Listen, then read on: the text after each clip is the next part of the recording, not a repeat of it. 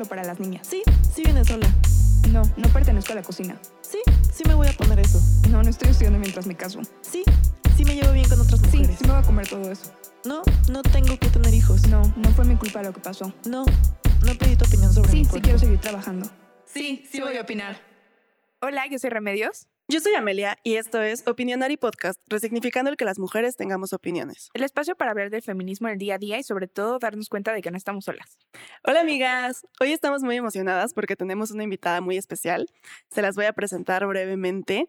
Tenemos con nosotras a Sara, que es politóloga y fue presidenta de la colectiva Cuarta Ola, organización estudiantil del ITAM que promueve de manera abierta y explícita el cambio a la legislación para garantizar el acceso al aborto legal, seguro y gratuito. Bajo la presidencia de Sara se logró que la Cuarta Ola fuera una de las colectivas más sólidas y proactivas dentro del movimiento Marea Verde, además de que ha servido de inspiración para la creación de colectivas similares en otras universidades. Además, Sara también fue integrante del Parlamento de Mujeres de la Ciudad de México en 2020. Así que aquí la tenemos para hablar de este tema que habíamos estado postergando. Y pues bienvenida Sara, muchas gracias por venir. Hola, no, gracias a ustedes por la invitación. Yo súper emocionada de estar aquí con ustedes. Nah, y muchas gracias a ti. Oye, pues para empezar, cuéntanos un poco de qué haces ahorita, Sara, y por qué eres una voz tan importante para el movimiento de la legalización del aborto en México. Ay, bueno, eso es, es un halago muy fuerte, no sé si lo puedo tomar. Sí, eres, sí eres. Pero bueno, ¿yo qué estoy haciendo ahorita? Ahorita estoy trabajando principalmente para, o sea, no sé, o sea, como en esta marea verde por la despenalización de- del aborto, lo que estoy haciendo más fuertemente es trabajar con Vivas y Libres.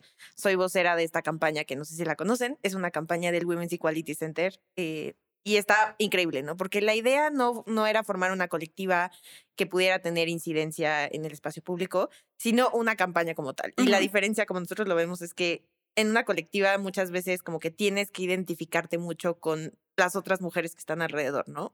Y en una campaña, justamente la idea era, pues que aquí podemos entrar todas, ¿no? O sea, que pueden entrar mujeres que tal vez no se nombran activamente activistas feministas, incluso mujeres que todavía están dudosas si el término feministas les queda o no les queda, ¿no? O sea, porque la idea es juntar, sí, o sea, como la marea verde y la marea morada, porque al final eso es algo que nos, o sea, nos atraviesa a todas, ¿no? En México todas estamos expuestas a la violencia de género y también todas estamos expuestas a esta violencia que implica que el aborto esté penalizado. Entonces lo que estamos haciendo ahí es, o sea, estamos generando como, pues sí, una, es, es- está muy enfocado a redes sociales, pero estamos haciendo como justo un movimiento en redes para hablar precisamente de por qué el, el aborto en su condición de, o sea, de que esté penalizado es también una forma más de violencia contra las mujeres, ¿no? Porque luego lo separamos. Claro. Sí. Y, y no, no podemos hacer eso, ¿no? O sea, también la violencia se ve en imposiciones, en leyes eh, y en muchísimas cosas que al final lo que hacen es restringir nuestra libertad. Y eso es violencia. Sí, claro, desde el punto en el que no puedes decidir sobre tu cuerpo. O sea, en algo tan sencillo, ¿no? Como, o sea, no sé, me parece impresionante que ya tengamos derecho al voto desde hace años, pero no podamos decidir todavía sobre nuestro cuerpo, que, que es el abortar. Al final es eso, ¿no? Exacto. O sea, muchas veces como, o sea, bueno, como yo lo veo es que como por esta corrección política, y, y, y creo que hacia allá ha ido mucho el feminismo, ¿no? O sea, por una corrección política, nadie se va a atrever a decir que es abiertamente machista, ¿no? O sea, Ajá, nadie va a decir como de, ah, bueno, pues sí. Súper este, orgulloso, ¿no? Ajá, de que claro. voy y le pego a mi novia. Pues no, nadie te va a decir eso. Pero justamente, o sea, se- o sea, ahorita lo difícil es en estas cositas que no se ven como violencia, atacarlas, porque sí, o sea, sí lo son, son una restricción Exacto. y eso es lo que pues, no podemos dejar que siga pasando. Sí, están disfrazadísimas, ¿no? Pero claro que lo siguen siendo. Oye, justamente entrando así con un, un punto duro en este episodio, justamente cuéntanos cuál es tu, tu postura de por qué una mujer pro vida o antiderechos, más bien nos gusta llamarle, no puede llamarse feminista. Sí, o sea, yo como lo veo, yo no doy carnet, ¿no? O sea, esto no es un club social al final, pero sí hay ciertos lineamientos que pues tienes que tener como convicciones para pues llamarte feminista, ¿no? O sea, Claro. fuera que se llame, ¿no? O sea, que en realidad lo sean, que, que se llame feminista quien se quiera llamar feminista, pero Ujú. cuando somos feministas siempre, o sea, tenemos, creo que todas tenemos en, en común como esta idea de que hay que velar por los derechos de la mujer, ¿no? Y eso implica ponerlos al centro, o sea, siempre estar velando por ellos y o sea, siempre, siempre, siempre estarlos defendiendo, ¿no? Y cuando una mujer es pro vida, lo que está haciendo, o sea, independientemente de, de su religión o lo que sea, lo que está haciendo es no poner a la mujer en el centro, Exacto. ¿no? Está velando tal vez por lo que ella considera Es que, que- es una vida, Justo. ¿no? Que es súper debatible y está bien si tiene esas convicciones, pero justo está poniendo esa vida por delante, digamos, bajo su concepción de vida. Y no está poniendo a la mujer, ¿no? Una mujer de Ujú. carne y hueso que ya existe, que ya tiene derechos, que tiene una vida, tiene un proyecto, o sea, literal la está dejando atrás. Y eso, pues, creo que en el imaginario, pues, no se puede llamar feminista porque entonces, bueno, o sea, Claro. si no estás a favor de las mujeres, entonces a favor de quién estás, ¿no? O sea, Claro. Y aparte un punto aquí importante es que, o sea, a ver, no o sea, para ser feminista no es como que tengas que tú personalmente decidir abortar. Eso también es cierto. Exacto. Creo, creo que muchas veces se confunde, ¿no? O sea, Ujú. como que se tiene esta idea de que es que yo nunca he abortado y entonces estoy en contra del aborto. O si yo me embarazara, yo no abortaría, ¿no? Dices, perfecto, pero es que aquí la diferencia es entre tu esfera personal y la esfera pública y social. O sea, Exacto. el que tú decidas no abortar o el que tú decidas eh, algo no tiene por qué implicar una limitación para las otras mujeres, que creo que también es un punto bien importante que tocar. Claro, y que las que queremos que el aborto se legalice, no queremos que todas las mujeres aborten. Exacto. O sea, simplemente queremos que todas puedan tomar la decisión de hacerlo o no hacerlo. O sea, y está bien si tú como mujer dices, no, yo la verdad es que tengo un embarazo deseado y nunca Claro. abortaría y mis planes van hacia allá. Está perfecto, pero hay otras mujeres que no y también está perfecto. O sea, el punto justo es como que tus derechos no, no, no le sean como Coartados por... ajá. Ajá. por las Exacto. opiniones personales de otras personas, ¿no? de otras sí. mujeres. O sea, al final esa es la diferencia, ¿no? Entre una agenda, digamos, antiderechos y una agenda pro aborto legal, seguro y gratuito. O sea, al final, una agenda antiderechos lo que hace es restringir, ¿no? O sea, y por imponer una idea de lo que es la vida que es muy válida para muchas personas, pero para otras no. Las están imponiendo y están restringiendo las libertades, ¿no? Mientras que mm, nuestra agenda pro aborto legal es como, pues, está la opción si la quieres usar. ¿no? O sea, tú Exactamente. decides si la usas Justo. y ya. Claro, exacto. Y creo que también es importante aquí mencionar que las mujeres que quieren abortar y necesitan abortar, de todos modos lo van a hacer y lo están haciendo. O sea, lo único que va a cambiar la legalización son las condiciones en que lo van a hacer. O sea, que sea en un lugar seguro, obviamente que sea gratuito, que esté limpio, que sea, yo qué sé, con el acompañamiento necesario con los médicos preparados o las médicas preparadas y punto, pero no van a dejar de haber abortos, simplemente van a dejar de ser clandestinos. No, y, No, y algo muy importante también es que no solo cambiamos las condiciones en las que se dan estos abortos que hoy se hacen en la clandestinidad, sino que también le quitamos el estigma social, ¿no? O sea, porque si vivimos en un estado donde se considera o donde todo el mundo piensa que abortar es matar. ¿no? Entonces, obviamente la, la mujer que aborta carga una, un estigma social muy, muy, muy fuerte que incluso puede hacer que ella tome decisiones pues muy, muy drásticas, ¿no? Sobre cómo llevar a cabo su, su aborto.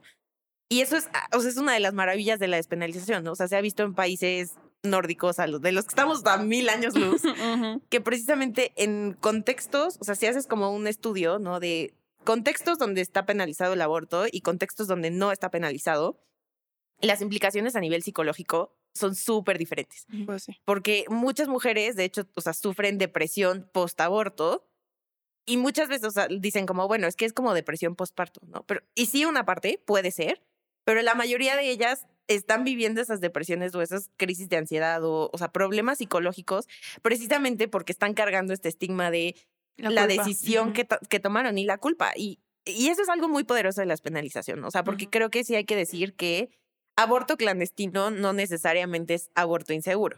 ¿no? O sea, se puede hacer aborto seguro con un acompañamiento eh, de alguien que sepa claramente, eh, con, mis, con misoprostol y se puede hacer en casa. Y Claro. es súper, súper seguro. ¿no? Pero lo que sí vamos a cambiar, o sea, es uno, que haya acceso a ese misoprostol, porque no sé si ustedes han intentado conseguirlo, pero es horrible, Es complicado. es complicado, o sea, es una medicina que, de hecho, o sea, se usa para eso, pero tiene otros, o sea, o- otras funcionalidades, digamos, y no te la venden. O sea, si tú vas y dices, ah, hola, me das una cajita de misoprostol, te dicen como no, o se la venden a hombres, pero no se la venden a mujeres, porque Ajá. ya se sabe que, para qué se usa. Sí, yo ¿no? también lo que he escuchado es que digas como, me duele la panza o algo así. O sea, que te des una excusa, lo cual no tendrías que ni siquiera dar, como Ujú. para que te lo vendan, lo cual es es súper legal aparte de Ujú. todo. Sí, o sea, es, es, es un fármaco legal, Exacto. ¿no? Y es súper difícil conseguirlo. Entonces, pues muchas mujeres recurren a otros métodos porque no, no logran conseguir Claro. este, pues este método que sí es seguro, Ujú. ¿No? Y además van a cargar el estigma social Claro. porque les están diciendo mil y un cosas. Y hasta en el proceso, ¿no? O sea, en el conseguir la cajita y no la consigo, no me la venden. estoy haciendo algo mal. O sea, es como conseguir, no sé, una Drogas. pistola Ajá, o droga. Sí, sí, o, sí, sí. o sea, trae un estigma y eso sí, nos ayuda a la despenalización. Claro, Claro. aparte de que la despenalización también es, o sea, bueno, ya lo realizaste y no tienes ningún tipo de consecuencia legal, que creo que es también lo más preocupante. O sea, hay mujeres que están en la cárcel literalmente porque tuvieron aborto, lo cual es creo que el punto más importante todavía. O sea, no es solamente tener acceso, es que después de eso no va a tener ninguna consecuencia que no tendría que tenerla, sobre todo legal, ¿no? También. Exacto. Y también para las acompañadoras. O sea, porque si vemos como más o menos cómo están los números, o sea, como de quienes van a la cárcel, la mayoría de las mujeres que están en la cárcel por aborto no es porque ellas se los hayan hecho, sino es porque, acompañan a otras claro. mujeres. Ah, o sea, wow. Si yo ahorita acompaño un aborto eh, con misoprostol, no, o sea, digamos que yo ya estoy certificada, todo, bueno, no certificada porque no, no existe pero cosa porque conoces- México, pero ya sabes, ¿no? Sí, sí, sí. Este, Y existen muchas colectivas que lo hacen y lo hacen excelente y de verdad gracias a todos los que lo hacen. Pero justo, o sea, si te descubren que tú estás acompañando abortos, puedes tener consecuencias legales Exactamente. súper graves, ¿no? Entonces, pues también eso, o sea, también nos están mermando esas pocas opciones que tenemos al penalizarlas también a ellas. Qué locura. Oigan, y justo a ver, explíquenos a mí y a las que nos escuchan, que no son ni abogadas ni politólogas como ustedes, ¿por qué está penado? O sea, ¿por qué es un delito el aborto? O sea, no, no, nos, no me queda claro. Y también quisiera que tocáramos el punto de por qué en cada estado de la República se puede tomar decisiones diferentes en torno a, a este delito o derecho. O sea, ¿por qué, ¿por qué existe como esta diferencia en, pues sí, en cada zona del país? Sí. Pues bueno, o sea, hay que, hay que saberlo, ¿no? O sea, el aborto es un derecho, ¿no? Pero que está siendo limitado por una penalización. Es decir, el aborto no está como tal, o sea, no dice en la constitución de los, de los estados como el aborto está mal, ¿no? O sea, está en un código penal que es algo Ajá. que está en cada uno de los estados, o sea, no existe un código penal que, que, que, que aplique Ajá. para todos los estados, digamos. Exacto. existen códigos penales federales, existe un código Exacto. penal federal, eh, pero ese como que aplica casos bien, es como muy específicos. O sea, por ejemplo, a funcionarios eh, federales, por ejemplo, el presidente en funciones, cosas así, lo cual es evidentemente muy difícil que pase, ¿no? Y después, cada estado tiene su código penal local. En el cual eh, caen la mayoría de los delitos. O sea, ahí tenemos como que robo y, o sea, todos esos. Ahí es en los que muchas veces está el tipo penal de aborto o, como dices también, de eh, propiciar un aborto. Exacto. Entonces, esto es por, por esto es justamente por lo que es una materia local, el delito, y entonces por eso te pueden sancionar este, el cometer un aborto en ciertos estados. Ok.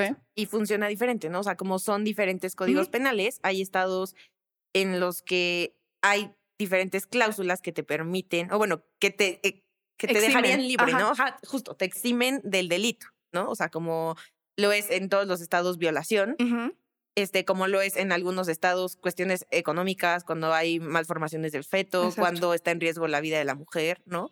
Pero en todos los estados sigue estando el aborto dentro de estos códigos penales. O sea, incluso dentro Ah, de sí. Ciudad de México Mm. sigue estando el aborto dentro del código penal. Lo que dice nada más es que lo que te exime es la voluntad de la mujer. Exacto. O O sea, sea, pero no la han eliminado. Exacto, porque Mm. aquí el punto es, o sea, tú como mujer a final de cuentas vas a decidir si quieres ese embarazo o no. Esa es la diferencia entre los estados y la Ciudad de México. Entonces, si tú decides continuar con tu, con tu embarazo, eh, si en algún momento llega a haber alguna situación, no sé, por ejemplo, este, un choque, por ejemplo, ¿no? Y pierdes al bebé, entonces sí se toma como que abortaron el bebé, porque no es como que lo hayan matado, porque todavía no es un bebé bebé, Ujú. Pero sí puede existir este tipo de aborto, Ok. porque tú era algo que querías. Entonces sí hubo un daño, digamos. Ujú. Esa es como la, la diferencia. Por eso sigue existiendo, pero es importante lo que, o sea, pues sí, o sea, no es lo mismo. Es, Ujú, Sí, al ujú. final no está, no está conceptualizado jurídicamente como un Exacto. derecho. Ajá. ¿no? Cuando, pues sí lo es, ¿no? Y, y la prueba más grande de ello es que tenemos la NOM 046. Sí, o sea, no sé si sepan, pero les platico. La NOM 046 es esta norma general que permite a mujeres que han pasado por una situación de violación el acudir a un centro de salud Ujú. y que les garanticen el acceso a un aborto si ellas así lo solicitan, Ujú. sin cuestionamientos. O sea, no tienen que llegar con, eh, Pruebas. con pruebas, no tienen que haber testificado en un ministerio público antes. Si tú llegas y dices, fui víctima de violación, eh, estoy embarazada y necesito que me practiques un aborto, te lo tienen que hacer sin cuestionamientos. ¿En la Ciudad de México solamente? No, eso es a nivel federal. ajá. Ah, ok, ok. Eso es a nivel federal y aplica para todas. Ok. El problema es que muchas veces no se aplica esta norma, precisamente por objeciones de conciencia, es decir, que el, el médico te dice, porque sí está eh, contemplada la objeción de completa de conciencia bajo esta norma, ¿no? O sea, es, yo no te lo puedo realizar por mis convicciones personales, etcétera, porque yo soy, no sé, no quiero, ¿no?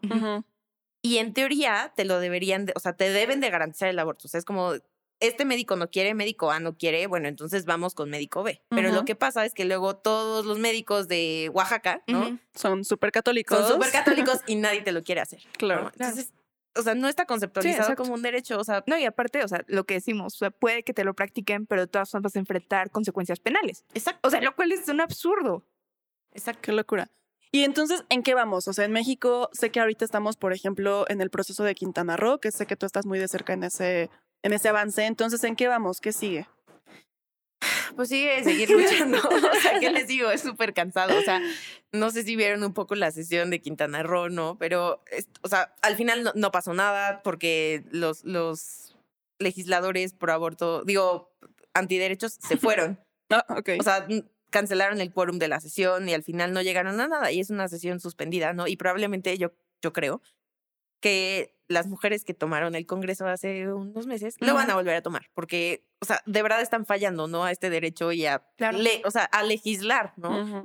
Y todavía ves en todos estos debates muchísimos argumentos fatales, ¿no? O sea, como argumentos de, es que solo en caso de violación, es como, a ver, o sea, ¿por qué mi derecho a elegir? O sea, ¿por qué solo mi derecho a elegir es válido Sí fui víctima, ¿no? si fui víctima o cuando ya tuve que pasar por algo Horrible. ¿no? Entonces, no, es terrible. Y en todos los demás estados, pues en muchos está frenado, ¿no? O sea, muchos estados no, no se van a, o sea, ningún legislador de, a nivel local de los estados se atreve a, a traer este tema bajo la mesa, o sea, sobre la mesa porque es súper polémico eh, y muy probablemente no pase. ¿no? O Ujú. sea, luego también es como, bueno, pero ¿por qué las morras de otros estados no están haciendo algo? ¿Por qué no lo están promoviendo en sus propios, o sea, en sus propios estados? Es como, sí lo están haciendo, pero tampoco vas a ir a pelear una batalla sabiendo que muy Vas a probablemente vas a perder, ¿no? O sea, te, te implica un cabildeo enorme, ¿no? Y tienes otros estados como Aguascalientes que hace poco cambiaron su constitución para proteger la vida desde la concepción, ¿no? Lo cual es poner trabas precisamente para no despenalizar el aborto. Claro, complica muchísimo más porque entonces tendrías que cambiar ya la constitución local para después poder modificar el código penal, lo cual es, es muy complicado. Y fíjate, aparte, lo que dices en caso de violación, creo que el problema también es que aún en esos casos lo que dices es enfrentarte a que no puedas tener acceso a, a un aborto o también a las presiones sociales. O sea, a mí sí me ha tocado escuchar de casos de que está la mujer en el hospital, le llaman curas o cosas así como para tratar de convencerla de que No, Dios te mandó al violador por algo y entonces tienes que parir ese hijo porque es hijo de Cristo. Y dices, ¿qué onda? ¿Sabes? O sea, ni siquiera en esos casos puedes estar 100% segura de que vas a tener un acceso seguro a un aborto. Sí, y te mandan al cura o a los eh, los que están que protestando afuera. Con las fotos de los las- fetos. Con las fotos de los fetos y diciéndote que te aguantes para que en nueve meses des en adopción a, ese niño como si parir fuera Cualquier o sea, cosa. partir pastel. O sea, no, Claro. obviamente no, par- parir es, o sea, bueno, yo nunca lo he hecho, pero, o sea, es doloroso, es súper riesgoso Es también para las mujeres, sí. o sea, muchas, o sea, es muy, muy, muy riesgoso.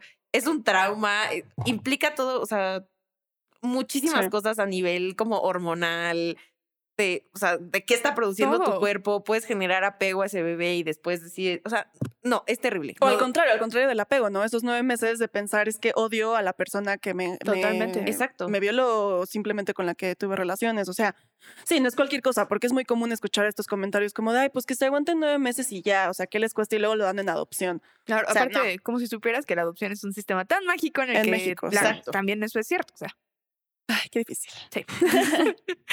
pues justo también te quería preguntar, les quería preguntar, ¿por qué el aborto o el derecho al aborto es un tema de salud pública?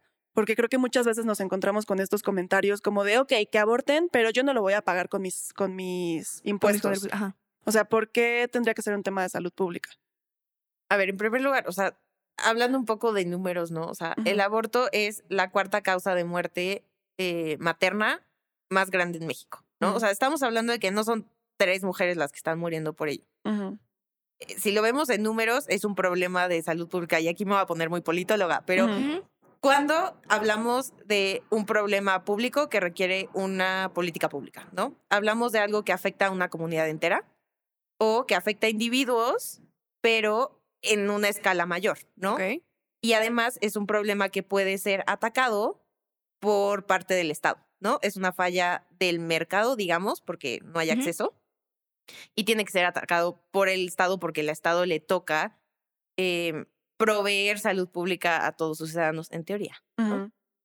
Entonces, ¿qué es lo que estamos viendo? Muchísimas mujeres que están muriendo por practicarse abortos y un Estado que puede y tiene las funciones para impedir eso, ¿no? Entonces, ahí sí podemos hablar que puede haber una política pública, que sería que estas mujeres puedan acudir a centros de salud y que se les, o sea, que se les practique un aborto seguro, en las mejores condiciones, porque de otra manera, o sea, si no es un acceso, digamos, general que esté abierto para absolutamente todas las mujeres, independientemente de su estatus socioeconómico, de si Ujú. tienen dinero, de dónde viven, etcétera, si no, otra vez vuelves al mismo problema, ¿no? O sea, no estás resolviendo el problema si no lo haces público si le decimos a las mujeres, a ver, o sea, si quieres abortar, aborta, pero págatelo tú, estamos partiendo de una visión súper privilegiada, pensando que las mujeres van a poder sacar su dinero de su bolsa.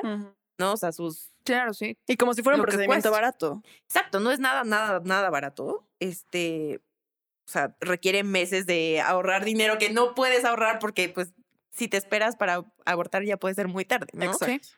Este, entonces, si no lo hacemos de acceso gratuito, vamos a tener que, sí, claro, quienes van a acceder a los abortos, como lo es ahorita, son aquellas mujeres que pueden pagarse un viaje a la Ciudad de México, son aquellas Totalmente. mujeres que pueden pagarse una clínica privada como Mary Stops, ¿no? Eh, y que pueden tener cuidados posteriores. Y al final, ¿qué va a pasar? Todas aquellas mujeres que no puedan pagarlo van a recurrir a métodos que pueden ser mucho más inseguros o que pueden tener otras afectaciones, ¿no? Entonces, otra vez es, es un tema de clasismo. O sea, si no lo vemos como un problema de salud pública Sí. que nos afecta a todos, lo único que vamos a hacer es aumentar esa brecha ¿no? entre las mujeres y tiene muchísimas más implicaciones, ¿no? O sea, porque también hay que decirlo, digamos que una mujer no puede acceder a un aborto y decide, porque no pudo, tener a su bebé. Un bebé también es un impedimento para salir adelante en este sistema capitalista. Porque sí, o sea, si tú llegas y dices, tengo un niño, hay menos probabilidad de que te contraten si no lo tienes, ¿no? Entonces, al final es ser parte de este círculo vicioso. Sí, a mí me parece impresionante que la gente no se dé cuenta de que el derecho al aborto es un tema justo de clasismo y privilegio, porque hace muchísimos años, cuando estaba en prepa, creo, una amiga me estaba haciendo su servicio social justamente con, no me acuerdo ni cómo se llaman, pero bueno, estos de los pañuelos azules, celestes, y me dijo, oye, va a ser la marcha mañana, acompáñame porque tengo que ir a vender playeras. Y yo, ah, bueno, ok. Y yo no estaba tan metida en el feminismo todavía, ¿no? Tenía, no sé, 17, 16 años.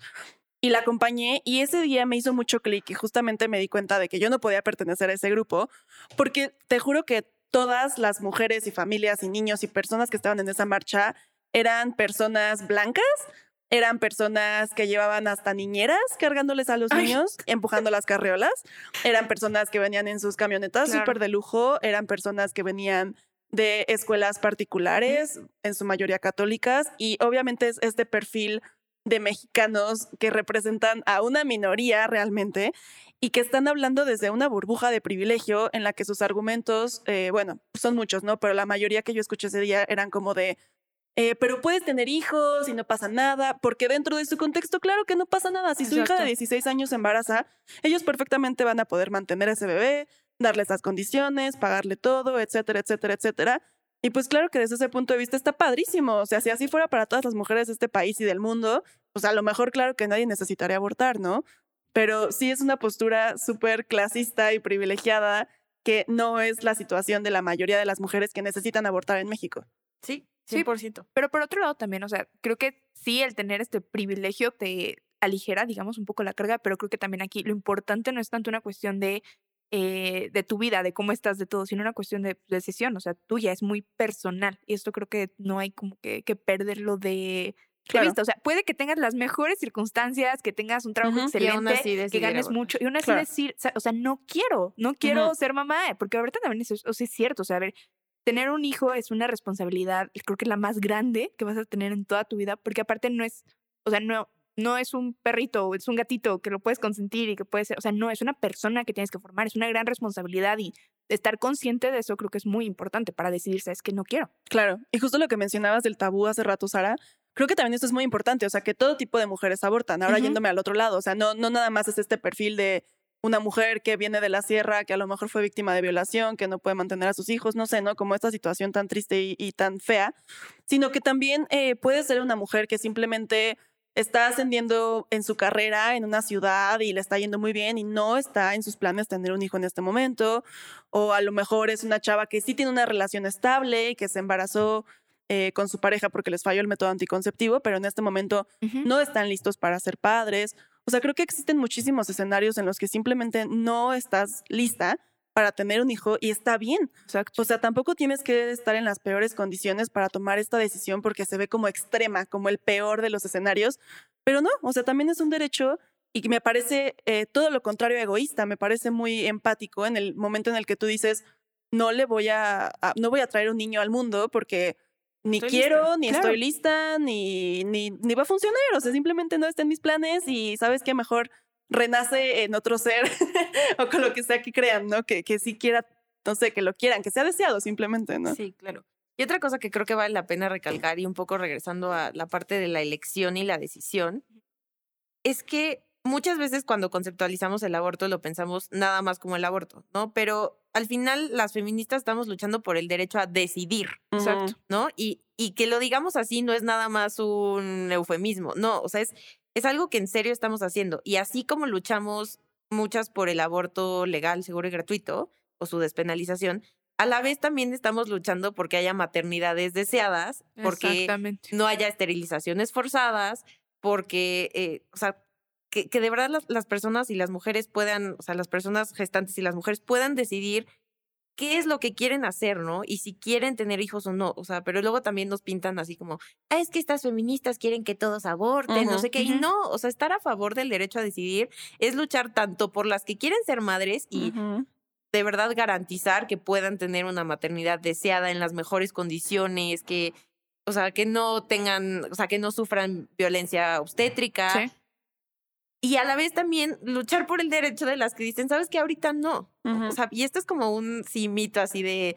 Te imaginas a la feminista de pelos morados y el pañuelo verde, así de que es súper monstruosa, de que sí es que quieren matar bebés y odian a las bebés. No, no odiamos a los bebés, o sea, no odiamos a los bebés, odiamos la imposición hacia las mujeres que las obliga a parir. Exacto. Exacto. Ay, justo. Sí. Un, minuto de silencio para let it sink in. Exacto, que todo el mundo, wow. Sí, la verdad, y es que es súper importante también el que no eres una mala mujer, o sea, por tomar una decisión eh, de abortar en este caso, no eres una mala mujer, no eres egoísta, no eres una pecadora, no mereces un castigo, no tienes que sentir culpa, no tienes por qué sentir pena, porque también si alguna nos está escuchando que ya haya pasado por este proceso, es- o sea, está bien, de verdad, como el empezar a normalizarlo más allá de la despenalización, o sea, el poder hablarlo y, y poder decir, ah, sí, yo tuve un aborto. Si no quieres, no, digo, es algo súper personal, obviamente, pero eh, el que no sea un tabú de, "Ah, ella abortó y un tema secreto, así como de, no, mejor que nadie sepa. O sea, no sé, como que creo que es parte de estos estigmas machistas que tenemos que empezar a romper y que es un tema un poco más fuerte, obviamente. Pero pues es parte de, ¿no? O sea, desde como tener vellos en las axilas, o sea, y normalizarlo y salir a las calles y que lo vean y no pase nada. Creo que también que una amiga una compañera de trabajo tu hija te diga, "Ah, pues es que yo tuve un aborto, o sea, como de, ah, ok, pues qué que, te- bueno. que sea como me rompí la pierna, Sí, ¿sabes? O Sí, sea, o sea, que sea una cuestión mucho más normalizada. Ujú. Y creo que sobre todo lo que dices también es importante, a quitarnos como toda esta carga moral y como culpa de decir es que soy la peor persona del mundo, me merezco el infierno. Eh, porque creo que también eso lleva después a, pues, o sea, a odiarte, a causarte realmente a ti, cuando realmente si es una decisión que tú tomaste y fue algo personal, pero que te informaste y decidiste, no tienes por qué sentir nada de culpa. No, Exacto. O sea, no hay nada de que, de que sentirse culpable. Ujú. totalmente. De hecho, no sé si han visto que de repente en algunas este, páginas de Facebook o así sacan este, imágenes del aborto con, este, o sea, como un aborto después de usar píldoras.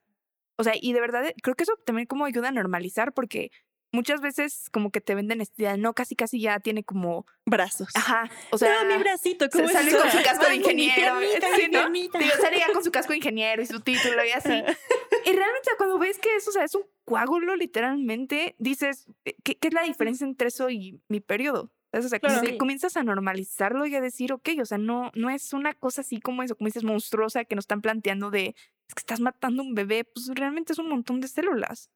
Sí, además se me hace muy cañón que justamente esta crítica social y que también muchas veces viene, por supuesto, de lo religioso, solamente tacha a las mujeres, ¿sabes?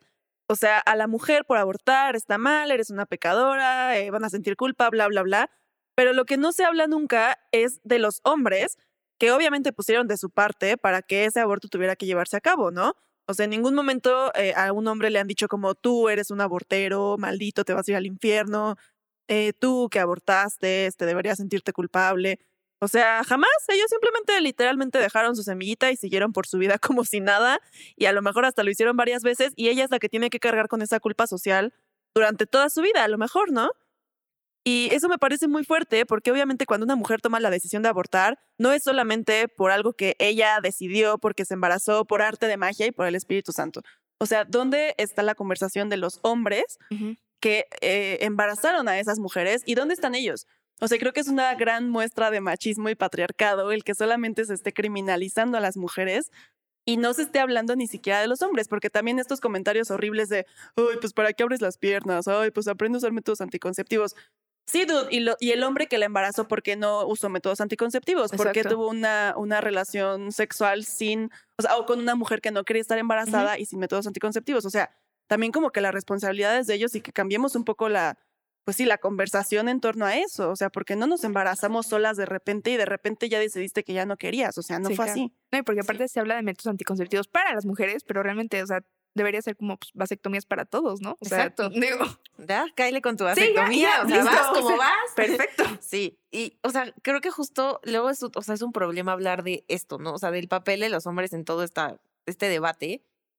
Pero como a mí me gusta ponerlo muchas veces es, ubican esta frase de, de educación sexual para descubrir, eh, métodos anticonceptivos para decidir y aborto legal para no morir, ¿no? Justo si lo conceptualizas así en estas tres etapas, digamos, a los hombres les, o sea, están súper involucrados en las primeras dos y Sí. les toca y Ellos tienen un papel súper importante en esas primeras dos etapas. Cuando hablábamos de la tercera, ahí sí ya no, porque Exacto. ya implica algo que es solamente en el cuerpo de una persona gestante o mujer, ¿sabes? O sea, y ahí hay que ponerlos, a decirles como, a ver, o sea, tenemos que enfocarnos sí en educación sexual integral, que esté también enfocada no solo a prevenir el embarazo, sino a disfrutar y a descubrir ¿no? O sea, porque también luego es como, ok, bueno, educación sexual y solo te hablan de condones, que si el diafragma, que si la píldora, que si el implante. Una vez más, como ya, ya dijiste así, de que todo enfocado hacia, Ah, claro. ajá, hacia que la mujer sea quien prevenga. Pero también cuando, o sea, no sé si les pasó, pero, o sea, bueno, yo en mis poquísimas clases de educación sexual que tuve, porque claro que tuve poquísimas, porque pues en mi provincia claramente no nos iban a dar educación sexual de calidad, pero en las poquísimas que tuve, jamás se tocó, por ejemplo, algo de placer femenino. Jamás. Jamás. O sea. ¿para qué es, para qué es el sexo? Procrear. Para que, ajá, para procrear y qué implica que el hombre termine.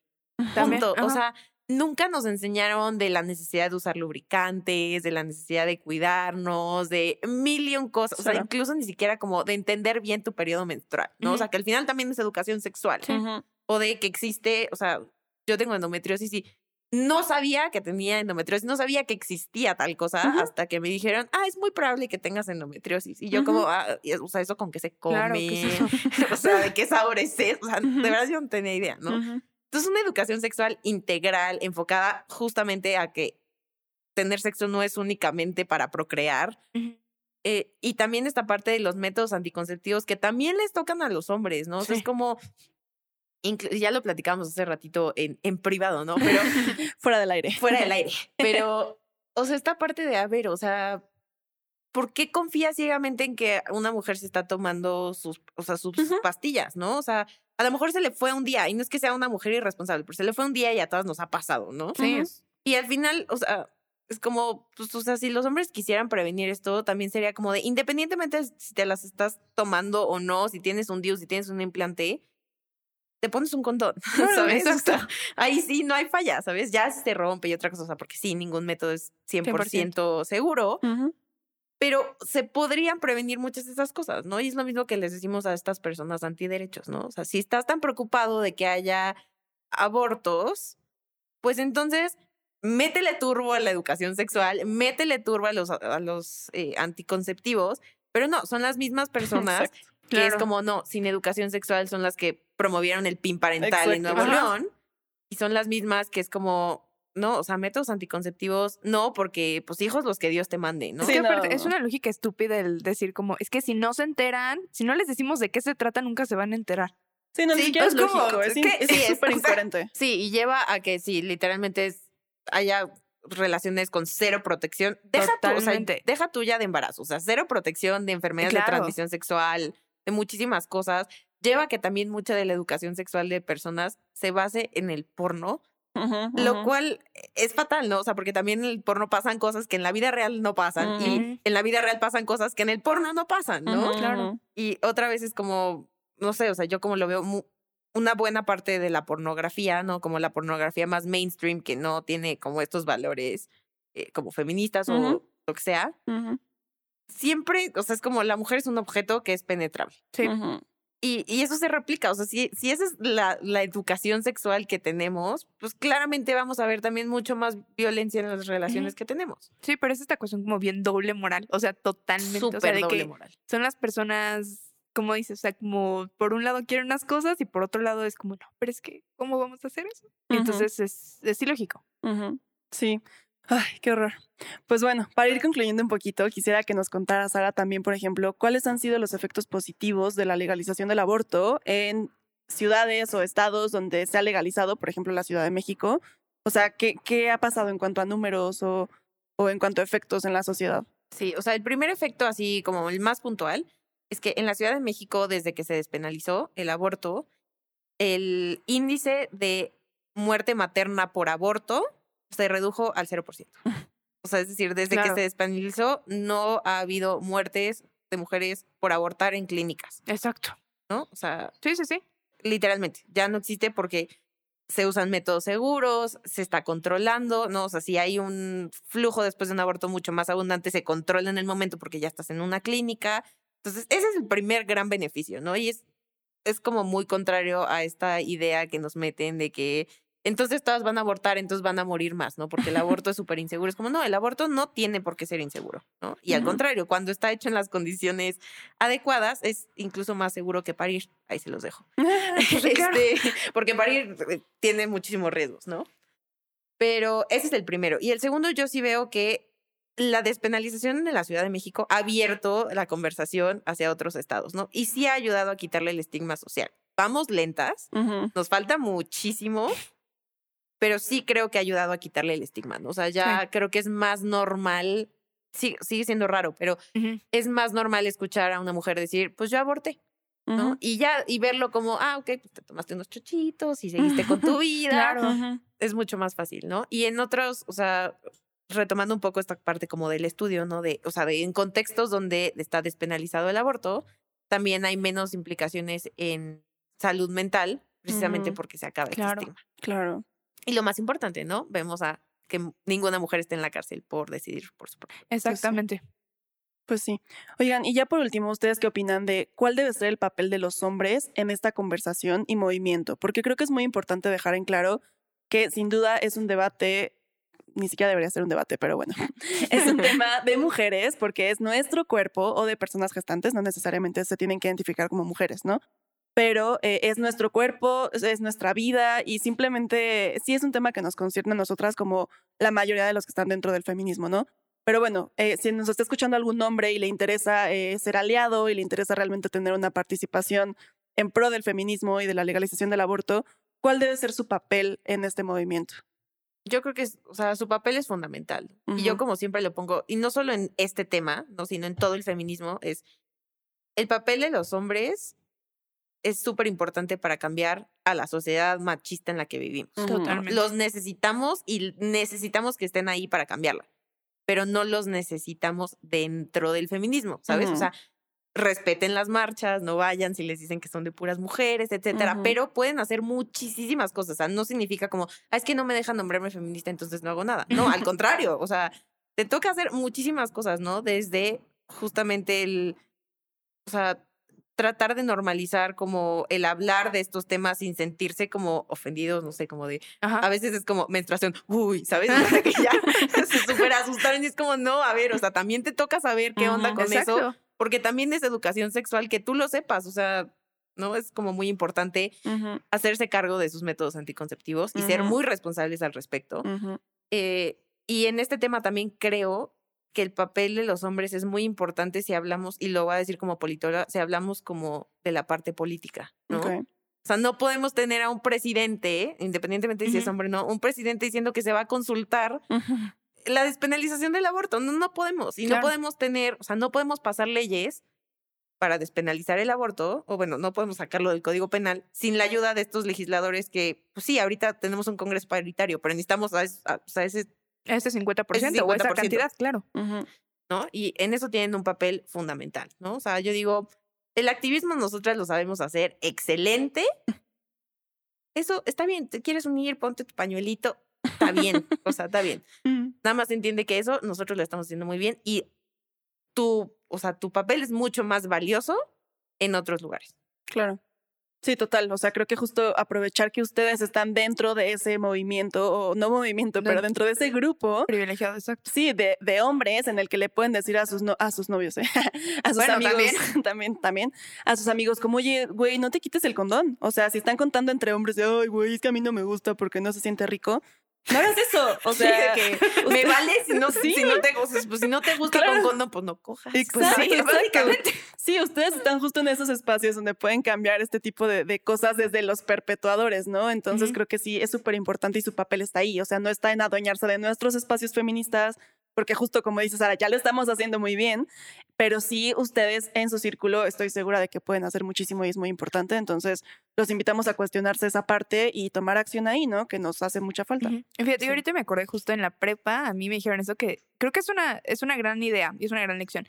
Siempre me dijeron, cuando vas a tener una pareja sexual, platica antes. O sea, literalmente, en caso de que haya un embarazo, ¿qué va a pasar? Ujú. Porque desde ahí te puedes ahorrar como que muchas, pues muchas cosas, o sea, muchos Ujú. problemas y tener, al final de cuentas, una decisión, o sea, de, ok, este, vamos a decidir tenerlo o vamos a eh, un aborto, ¿no? O sea, creo que, creo que es muy válido el hablarlo y el si no estamos de acuerdo, decir, ok, esto pues, no se va a hacer, ¿no? Porque puede haber consecuencias que tenemos que estar los dos de acuerdo en, bueno, no de acuerdo, pero tienes que estar consciente de qué va a pasar, para que después no haya como este punto de decir, es que yo quiero decidir, no, porque tú sabías desde el principio lo que yo quería. Exacto. Y también Entonces, hablarlo. La verdad es que qué buena lección Sí, y qué mí- buen consejo. sí, o sea, sí, sí. porque también nos ahorraríamos todo este debate de, bueno, es que qué tal si ella se embaraza, pero yo lo quiero tener y también es mi hijo, Exactamente. ¿sabes? O sea, es como, pues no, o sea, justo desde el principio poder plantearlo y como adultos, al final, o sea, digo, si cualquier persona que sea adulto debería estar teniendo relaciones sexuales, bueno, ¿no? Partiendo de que ya somos todos adultos, Ujú. Eh, que lo estamos decidiendo, creo que es muy válido el poder tener una plática muy madura de decir, o sea, a ver, ¿qué pasa si sucede, no? Porque entonces puede ser una decisión bien importante. Claro, e involucrarte, o sea, por ejemplo, Ajá. el tema de que el método anticonceptivo no lo deberían comprar solo las mujeres, en el caso de que la mujer sea la que lo esté usando, Claro. ¿no? O sea, es un tema de que entre los dos lo tienen que pagar, entre los dos tienen que acordar, entre los dos llevar el, no sé, si son pastillas, el calendario, etcétera, ¿no? O sea, no es un tema de nosotras en ese sentido, o sea, no solo nos concierne a nosotras el cuidarnos de no embarazarnos, o sea, sí, exacto. no nos embarazamos solas, insisto, entonces, pues el 50% está de su lado, ¿no? O sea, la pelota está en su cancha. Entonces, justo, Sí. o sea, como que sentarse y hablar así como, a ver, o sea, eh, queremos, ¿no? Ok, ¿cómo nos vamos a cuidar? Y, o sea, ese tipo de cosas. O sea, porque muchas veces como que es este tabú otra vez que no deberíamos de tener, y menos con una pareja sexual, ¿no? Pues Ujú. digo, ah, ¿no? pues te Ujú. conocen Pues, todo. Exacto, literalmente. Entonces ya, ¿no? Y, y hablarlo, o sea, platicarlo tranquilamente y si te das cuenta de que hay cosas que no son compatibles entre uno y el otro, pues entonces estar consciente de eso y ¿no? cambiarlo. Sí. Pues bueno, muchas gracias. Ay, sí, muchas gracias. No, gracias a ustedes, la pasé muy bien. No, nos, nos encanta estar platicando contigo. Sí, esperamos tenerte de vuelta muy pronto. Yo feliz de la vida. Y pues muchísimas gracias por estar aquí. Igual si tienen alguna pregunta más en torno al tema, algún comentario, ya saben que nos lo pueden enviar por redes sociales. Eh, sigan muy de cerca la campaña de Mujeres Vivas y Libres porque están teniendo proyectos como este con voceras súper cool y súper de contenido súper interesante. Entonces, pues no se lo pierdan y estamos en contacto, ya saben amigas. Así que cuídense mucho y hasta la próxima.